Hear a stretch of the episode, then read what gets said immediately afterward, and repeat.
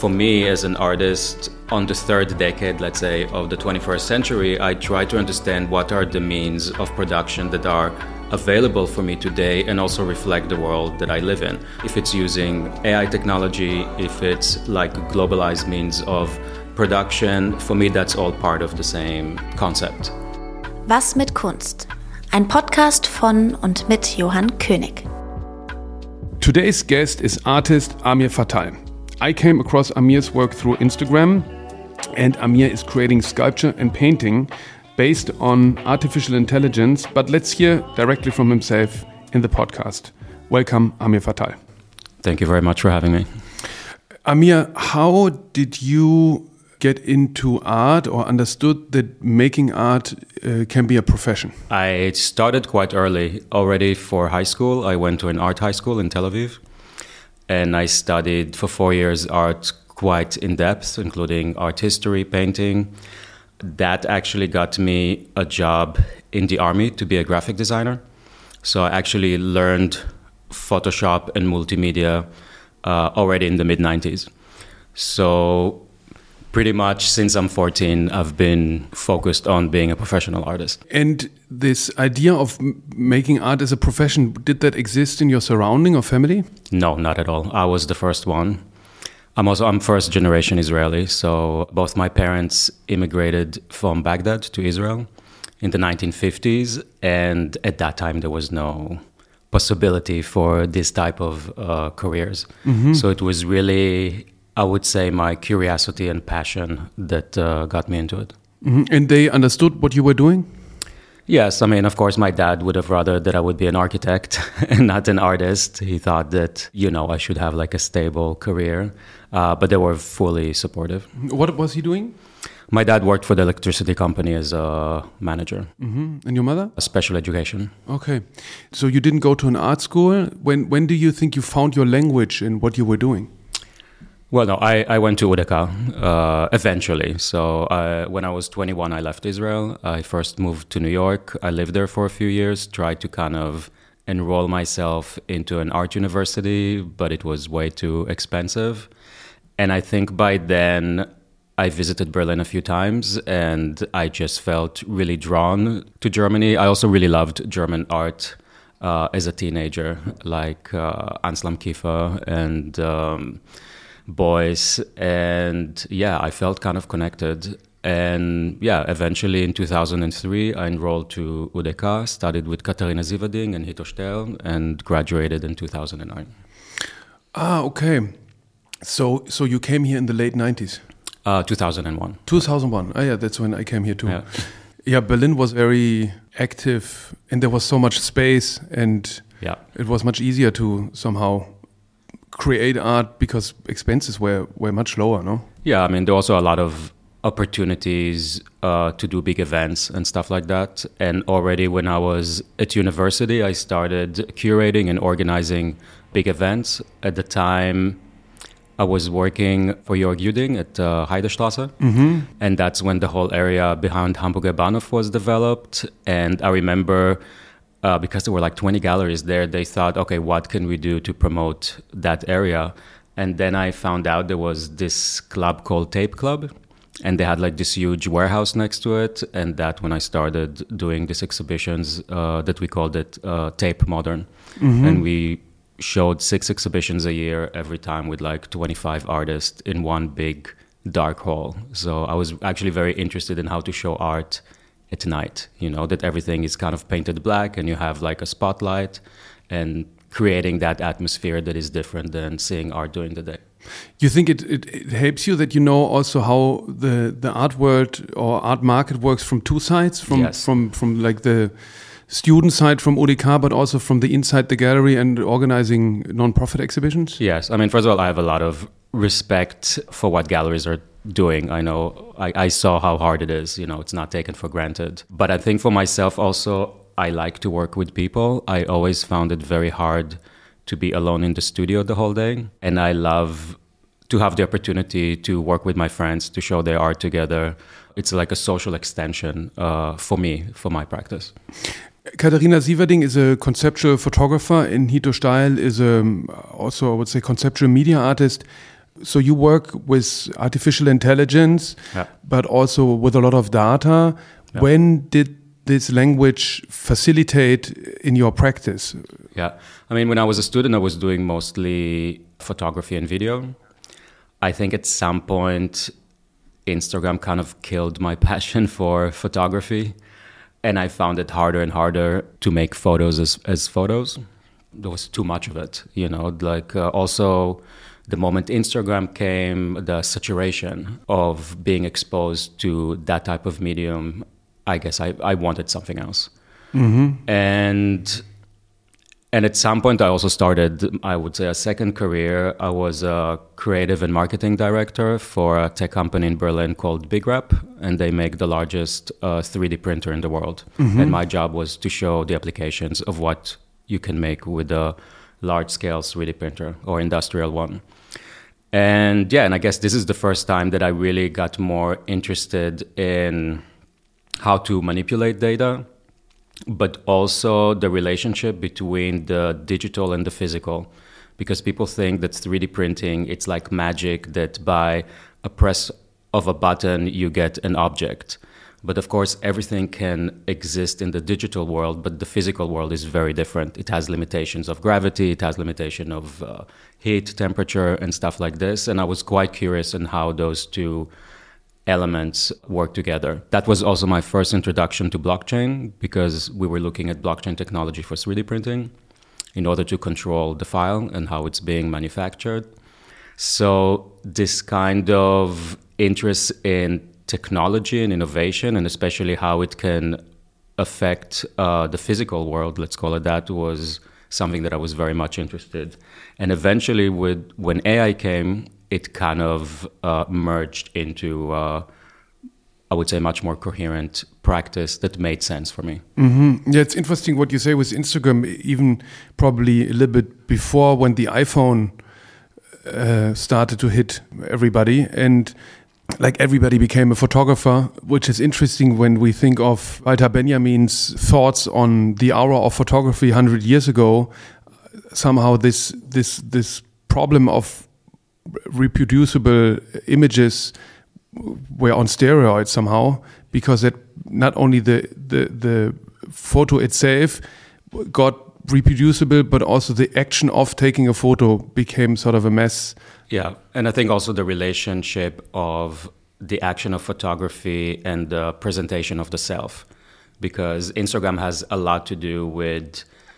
If you look at a lot of the profiles, it's uh, I've been there. You know, it's like it's it's a question of taste, where you want to kind of connect yourself into the things that you do. I went to this concert because I love this musician and I want people to know that this is part of my taste. I go on vacation here.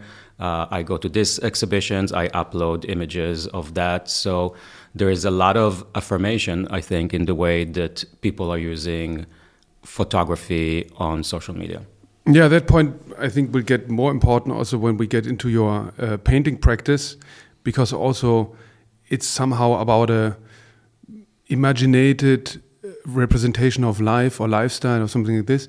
But before we get there, it's interesting what you say about uh, getting through a pay job so early into these new products, because when we look at art history, like Dara Birnbaum or other early media artists started to work with film and video when these products became household uh, mass products, which I think is interesting. So that that often artists um, pick up or adopt um, consumer products as soon as they are there, and then incorporate them into their practice.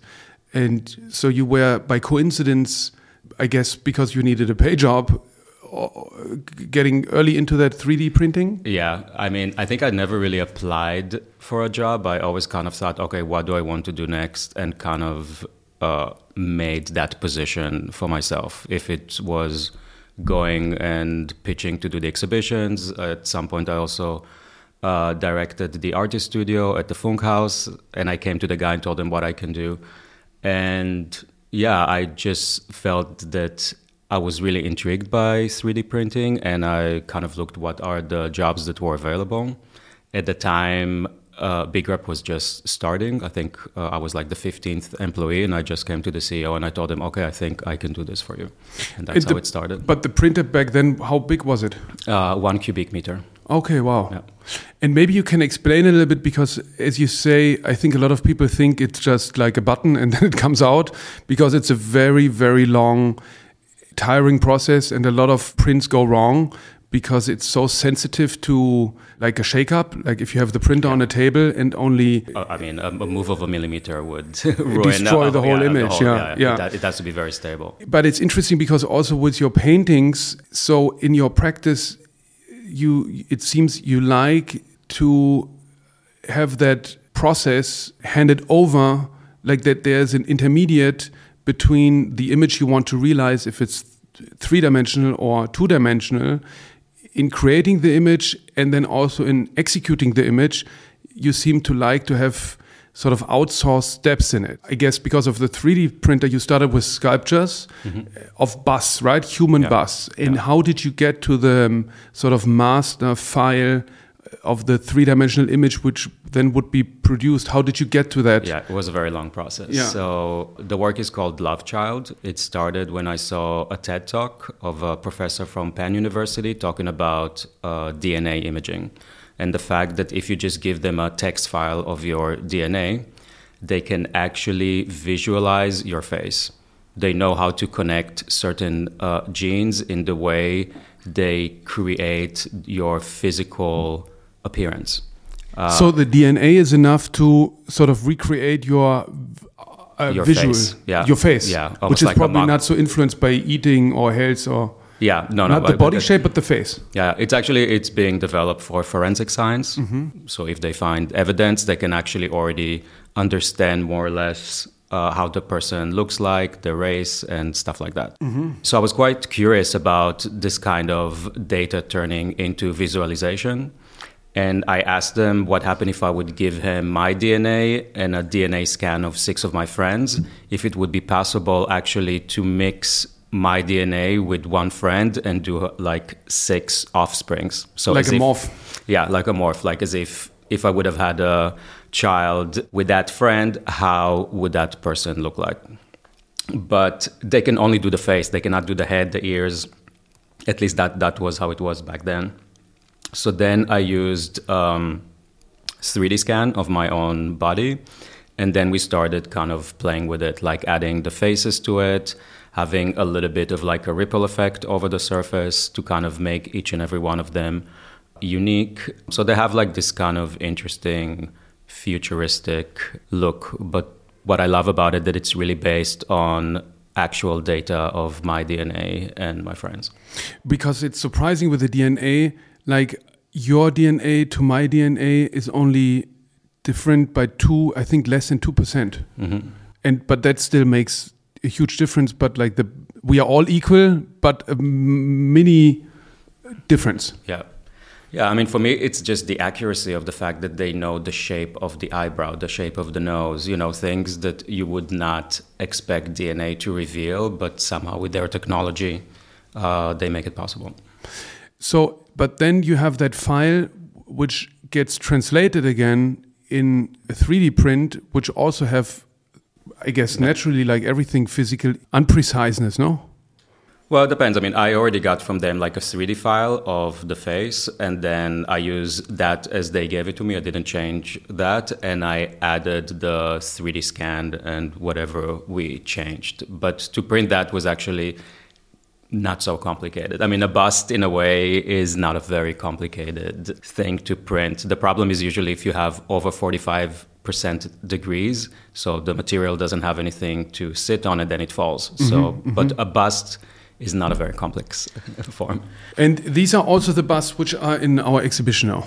Yeah, we're going to show, I think, two busts of the DNA and one that is just my scan that almost has like a erosion effect on it. And the material is a material which came out of the printer.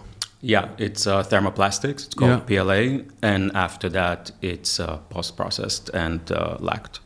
Ah, the post process is that it gets That uh, smooth Smooth, surface, yeah. you don't see those lines that are very uh, familiar with the uh, FDM process. Yeah, because of the of the printing Building- layers, building all the layers. layers build up on each other. That's why it has these lines. But I think it's interesting. So there is a hand touch to it. Yes, because it needs to, yeah, yeah. The- needs the- to be smooth. So it's Yeah. like compromised data somehow.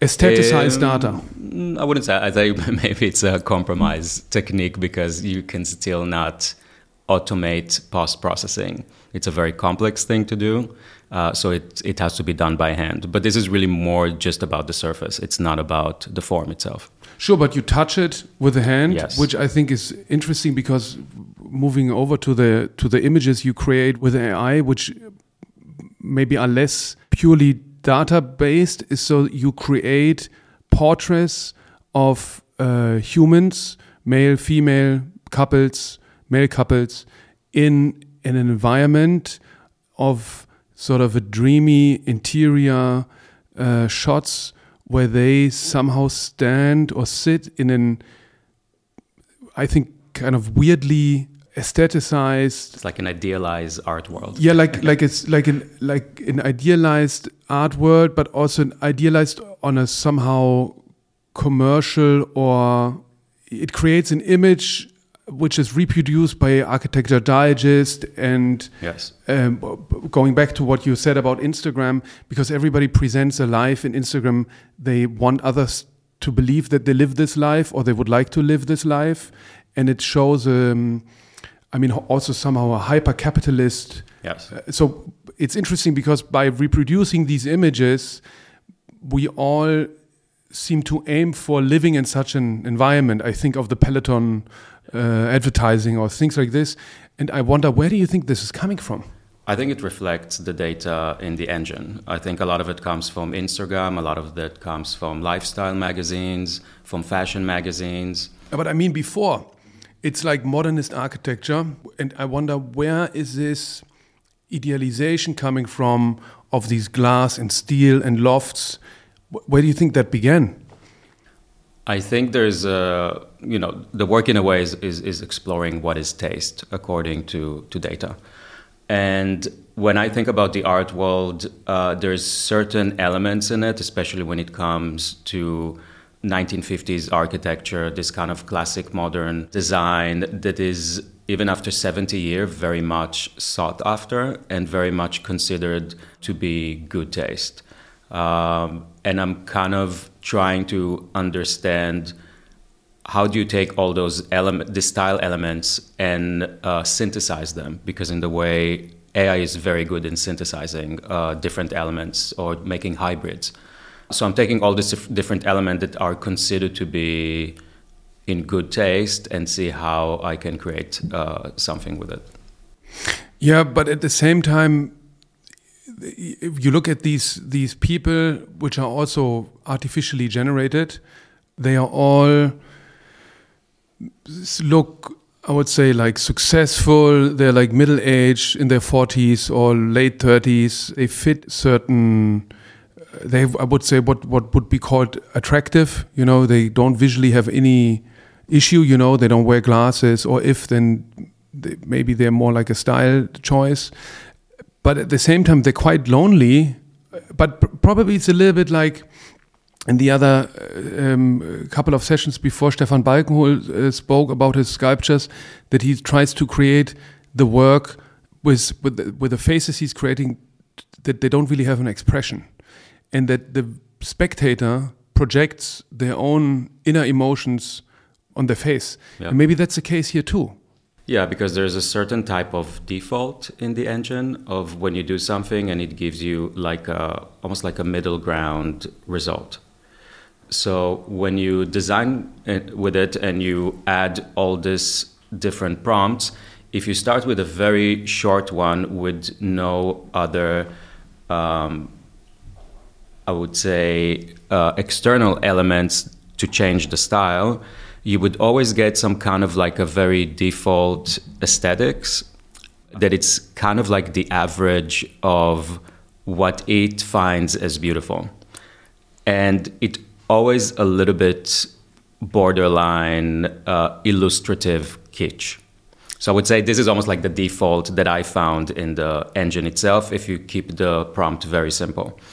Now, the moment you start, uh, you know, tweaking it and trying to add layers into it, then you start to get more and more, I would say, character into it.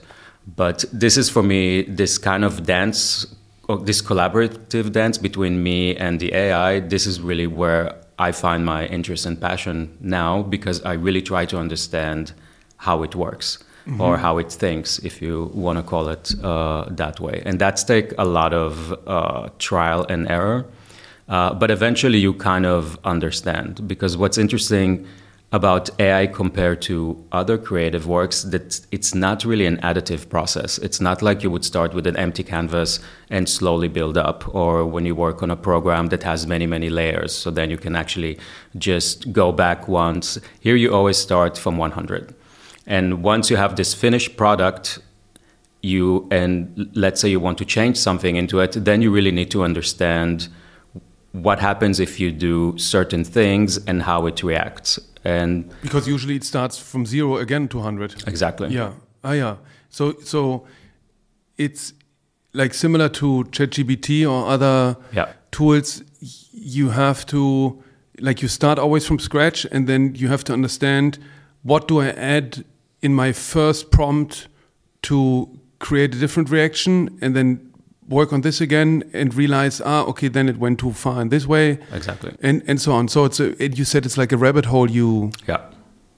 So you spend hours and hours on on each image? I think about seven hours a day now. Yeah. Since almost two years. I mean i also i, I mean i work on midjourney. It, i started working on it six months before chatgpt was even released.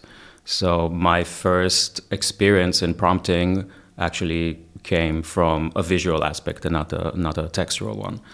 And I find it very fascinating as an artist to really go back and your tool is actually text and not, uh, you know, uh, a paintbrush. It's it's a mm-hmm. very very different uh, process. But you also use images. You upload images too. As well, yeah. I mean, like moods. Yeah, I mean, now that I've been working on, on it for almost two years, of course, also my technique has changed. Mm-hmm. Uh, also, different versions uh, are coming up every few months. What I do a lot, it's uh, what I call reverse engineering, which is you actually upload an image and you ask the AI to give you the prompt. Mm-hmm. And this is where you really learn a lot because then you understand the terminology of how the AI see certain elements and what are the words that he's using for it. And that's very helpful.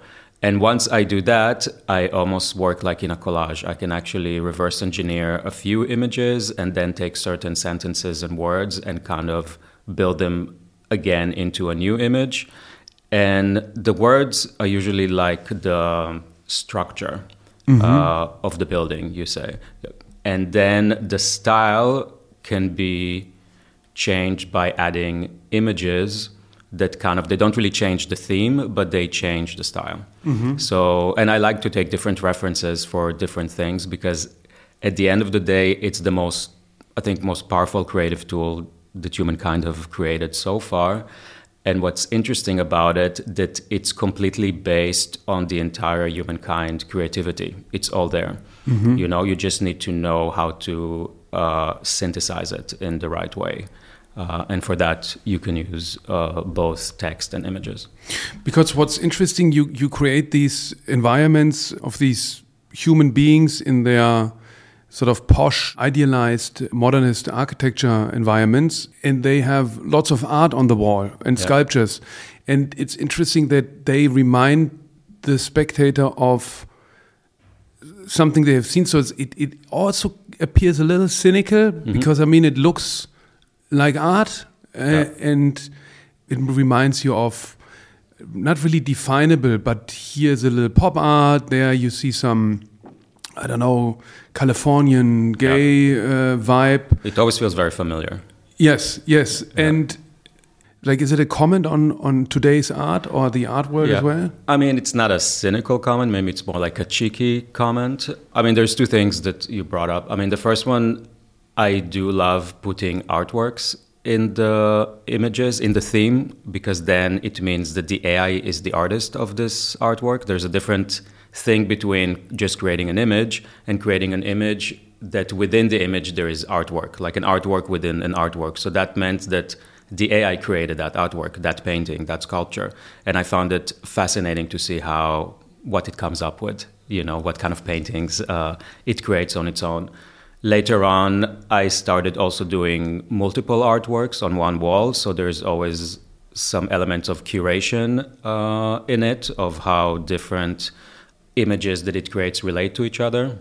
Maybe Yeah. here it's important to mention that you are not changing it, right? No. You're taking the result, so you work on on the result until Yeah. you're satisfied, but Yeah. you're not sort of interfering with it and say, okay, I take this picture out and put another one in. No, I'm So not the- photoshopping it. It's Yeah. very important for me. So, Yeah. people, what they see, it's what the AI created. After your Yeah. uh, guidance. Yeah, sometimes I change a little bit the details, uh, enhance details on the faces of the figures, but uh, not more than that. But you create, you don't create, I mean, you create artworks with AI, but you don't create single artworks with, with AI. You create an environment or like a interior Yeah. and a portrait of a, of a human, including artworks on the wall in, created by AI. Yes, I Why- create a situation where the AI can be the artist within the artwork.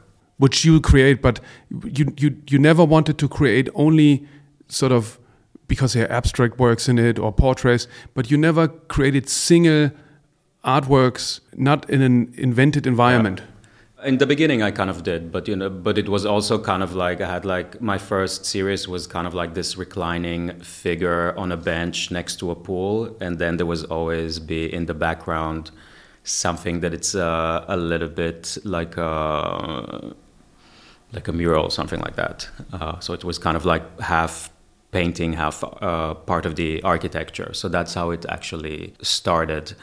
And then Very interesting series because you on the first side you think it's a person because it has like the silhouette of a person, but then you realize it's sort of a distorted person with like an abstraction, almost like a bacon bacon-ish figure or something like that. Yeah, it's like the figure and the chair or the sofa are kind of merged together to with one, the yeah. The pictures created um, include these human beings.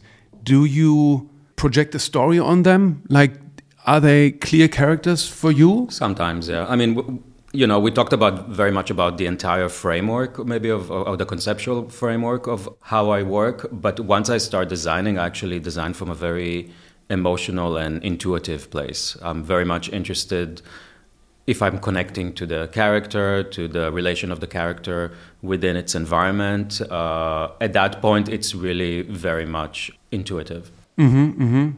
And then with the result, you have that painted. It's oil, oil on canvas. Yes. Yeah.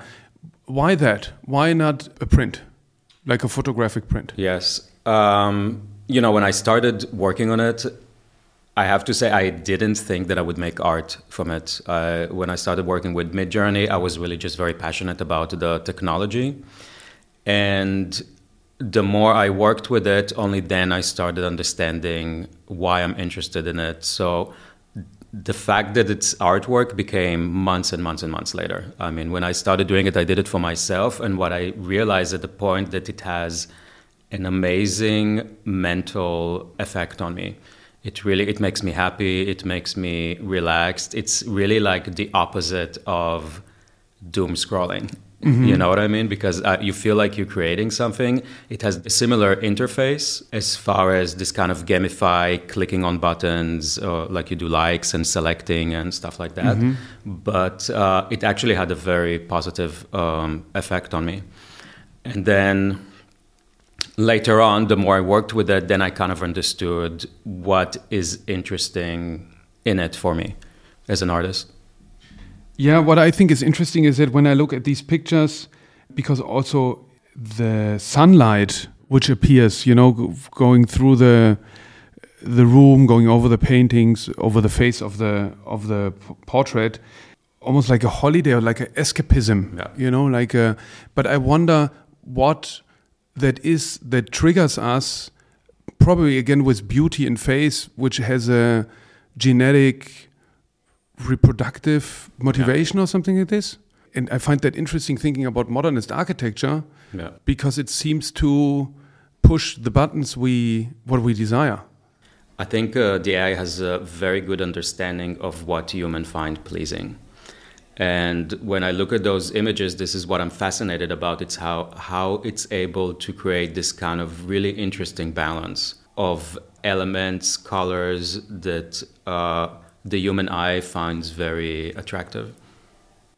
But at the same time, you wonder okay, they look like these successful, metrosexual, you know, ideal few 2% who, who made it because these, these apartments or houses, you sometimes wonder are they made for themselves because they feel human and comfortable there, or is it also because that's what you do and to show off and so on? I mean, back to the Instagram. Yeah. I mean, in some way, I'm kind of, when I was doing that, I was thinking, okay, all these really expensive artworks, where do they go, right? Once they leave the gallery or the trade show, who are the people who can afford, you know, a hundred, two hundred thousand uh, dollars paintings? And once those paintings are going into the collector's house, how do they show the art, right? So it, in a way, it's kind of trying to imagine uh, the next step of what's happening to uh, to art once it leaves the gallery, uh, and how the people relate to it, who buy it, and what is you know good taste in their mind. So it's kind of creating this uh, fantasy in a way. And did you ever think about realizing these paintings yourself? Well, first of all, I'm not, I'm not. I mean, I learned painting, but I don't think that I such a good painter that I can do it to the level uh, that they do it. And I also wanted to have a little bit of distance in, uh, from it because for me, you know, this, this, it's about balancing two technologies. You know, because you have the AI as the new technology, and this is where I do. I call it also a collaborative work between me and the AI, and then I finish the image. Once the the image is finished, it's finished and then it's just a question of translating it into the canvas. And i didn't want to have it done by a machine. Because for me painting it's also a technology. It's a technology that served humankind for thousands of years uh, until photography came along about you know 170 years ago. And copying within painting it's also a technology uh, a know-how a technique and this translation uh, of somebody who is not necessarily emotionally connected to the image like I did, who, who created it, uh, I love the fact that then it's being painted in the more t- most traditional way uh, in order to turn that into a painting. Mm, sure, and all the traditional painters they had workshops with uh, tons of uh, painters Correct. Executing under their realm. I mean, it's a, also again, I think a result of modernism. Yeah. That sort of the idea is that the painter is a unique yeah. uh, artist, like Da Vinci and so on. He had like a whole team. Yeah, I think when we go into museums today. Uh, we see the painting, we don't really realize what was the mean of production mm. of a painting from the 1400 or especially uh, with old longer. masters. Huh? Exactly. Yeah. Mm. Yeah. So for me as an artist, on the third decade, let's say, of the 21st century, I try to understand what are the means of production that are available for me today and also reflect the world that I live in. So if it is it if it's using um, AI technology, if it's like globalized means of production, for me that's all part of the same concept. Mm-hmm. Yeah, which is interesting because it merges like old. I mean, plays a lot with capitalism and production and. Yeah and art history in a wider span. And how did you source the um, painting studio which realizes the paintings for you? Well, it took some time. I, I, it was a lot of like online search and then doing tests with different agencies to see what are the um, what's the quality uh, and if it translates well my designs but in a way, maybe going back, what, what I'm really looking for in, in those aesthetics, it's actually to understand what is contemporary. Mm-hmm. And for me, those images of this kind of perfection, you know, they they do seem very contemporary of right now. I think if people would look at those portraits 100 years from now, they would really have some type of uh, aesthetic understanding of uh, our time today. And if we think about, you know, the word zeitgeist, I think the AI itself is a tool of the zeitgeist because it always kind of brings uh, all the elements who are up to date and synthesize it into a coherent image. But for me, that v- that access to this vast visual knowledge that our brain cannot compute, but uh, an AI program can. This is what really interests me. Mm, interesting. Yeah, because when when we look at images now from the early 2000, I mean, it, in our memory, it, things didn't change so much. Yeah. But when we see the style and so on, it's completely completely different. But so you try to create images of today because you could also tell the AI yeah, of course, to make something in the style in the of 80s. the 19th. Yeah, Yeah. But, but no, I try. Ah, yeah, today, I, I okay. Mm-hmm. try to really bring it. But you know, but but then it, it- you have to have an understanding of what is today. So the fashion, I try to make look the fa- that the fashion looks like today's fashion, and of course the interior design. So there's always a mix of. Uh, modern stuff together with mid-century stuff, Mm-hmm. and also the architecture is this kind of uh, have all these elements together that compose some type of a contemporary aesthetics. hmm which is also interesting because it looks so 60s, but it's like that's the style today, no?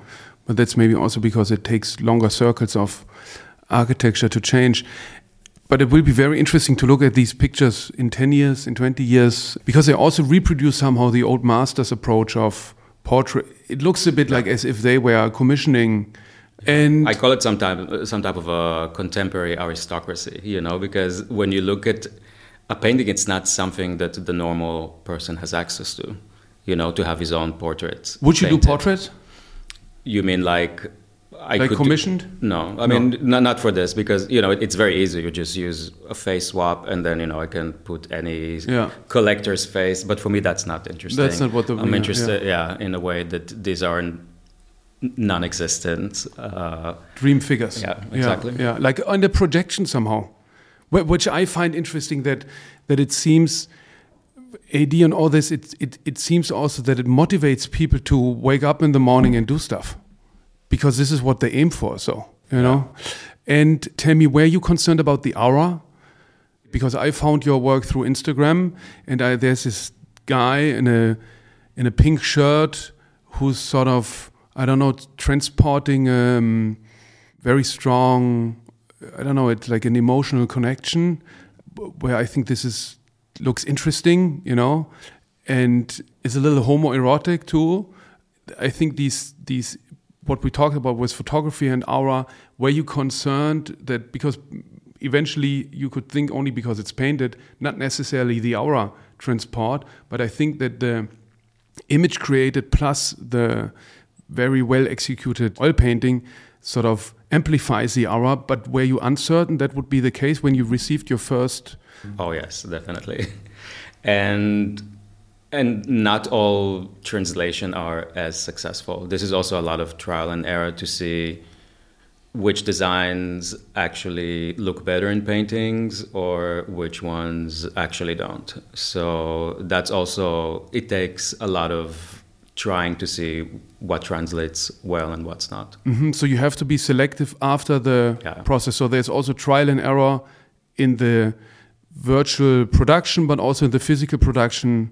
Yeah. You have to dismiss. I mean, there's a lot of also uh, alterations that happened during the painting process. So even that is, is like a process. It's not like a press of a button. There's a view, so the spectator is in front of the glass, and then you look through the imaginated or like painted glass. So as if you would be like in the garden looking into Yeah. the Neutra house or so.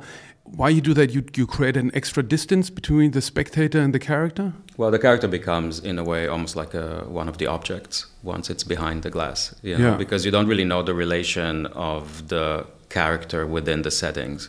It could be a visitor, it could be the artist, it could be the house owner, um, it could be anything. But the moment you have like this very good-looking character behind a glass, surrounded by all these beautiful objects, it kind of all become aspirational.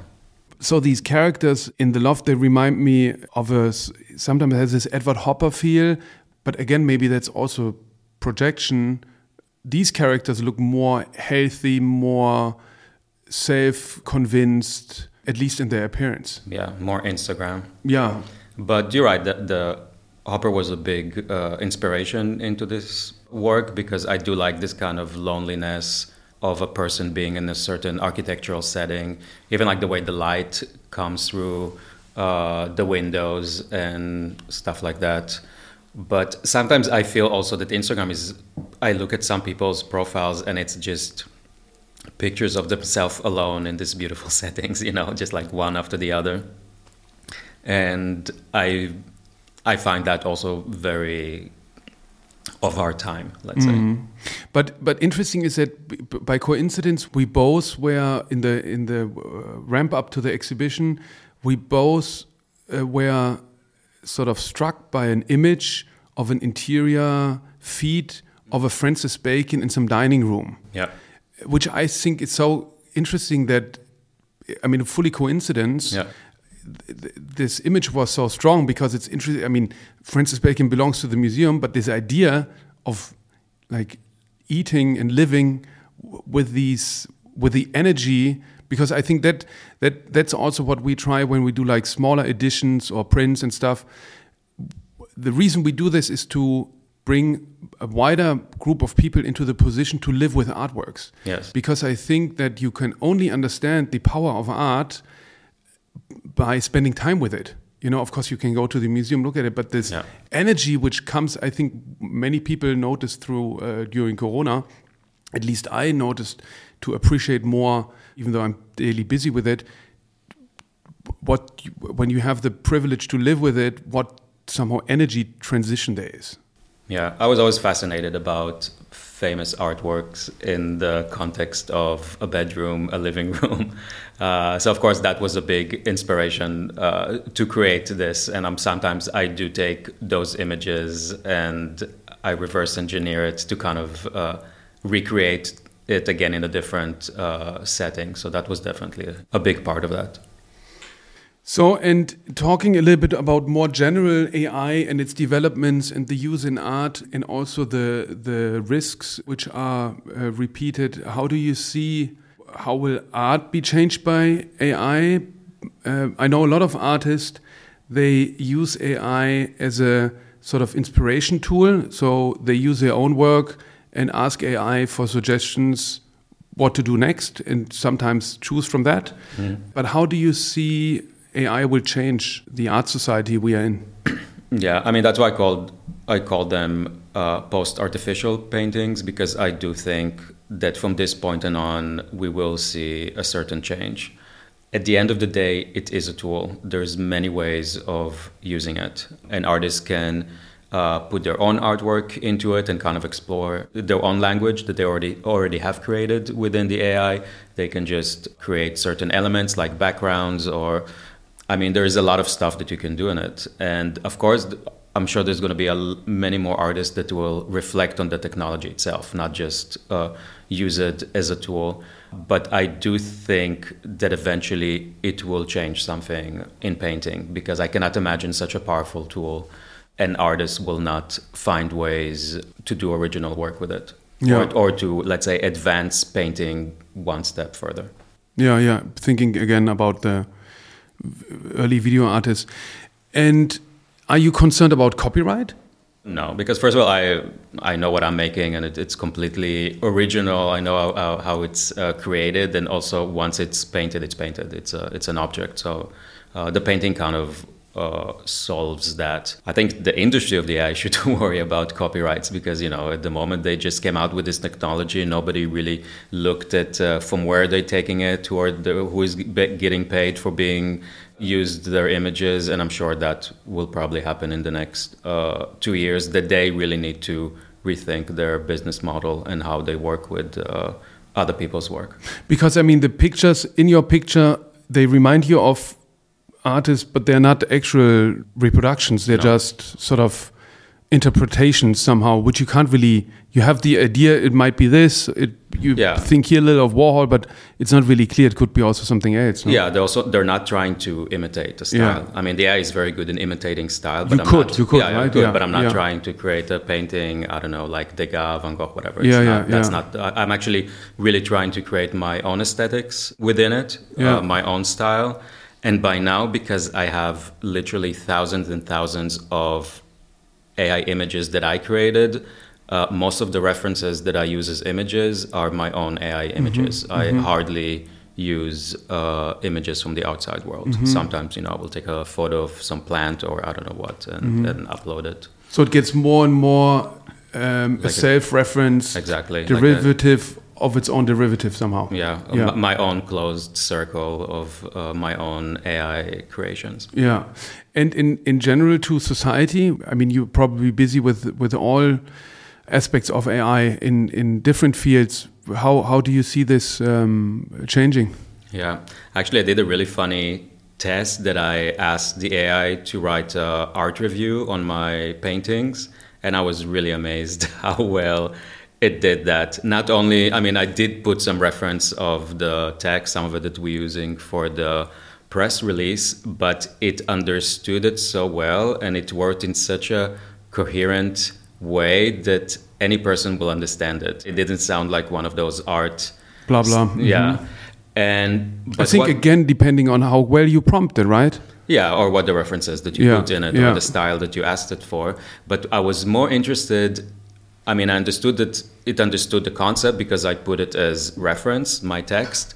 But what I didn't realize it's that it's actually analyzing the painting as if it's looking in it.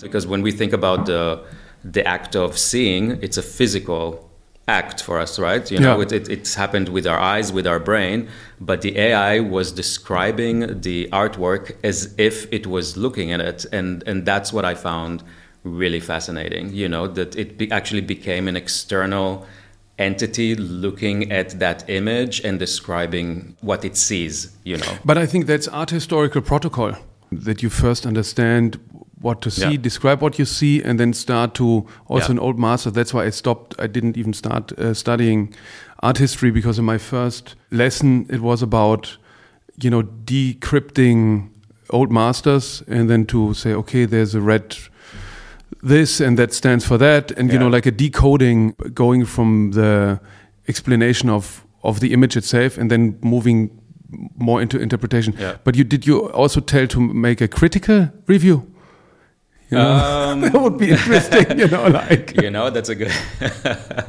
maybe like I, I, you know, what, career ending no, I'm totally gonna do that. Like, ask it to write like a really, really bad review and see what it comes up with.